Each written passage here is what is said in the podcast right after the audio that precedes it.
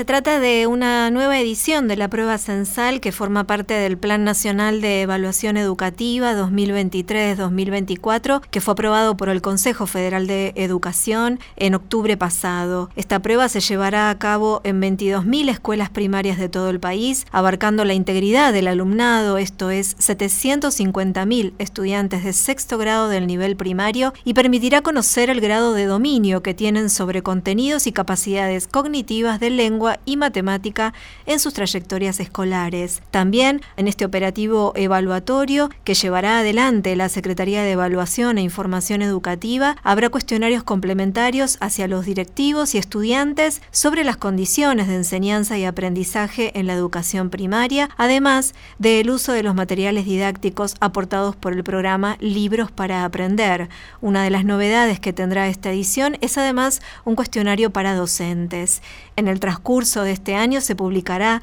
los resultados preliminares de estas pruebas Aprender 2023, que además considerarán aspectos como la cobertura y la participación de las y los estudiantes, además de sus desempeños en las distintas asignaturas evaluadas, desagregados por las principales variables de análisis como son género, ámbito y sector de gestión de las escuelas, así como el nivel socioeconómico de sus hogares. Las pruebas Aprender son una herramienta que contribuye a trazar un diagnóstico del sistema educativo, promueve procesos de reflexión al interior de las escuelas, genera evidencia para la toma de decisiones y enriquece el debate público de todos los actores involucrados en el quehacer escolar. En mayo pasado, la prueba Aprender 2022 reveló mejoras sustantivas respecto a 2021 en los aprendizajes de lengua de chicos y chicas de todos los niveles socioeconómicos, pero sobre todo aquellos que pertenecen a los sectores de menores ingresos. En tanto, el 6% de los que habían obtenido las calificaciones más bajas en matemática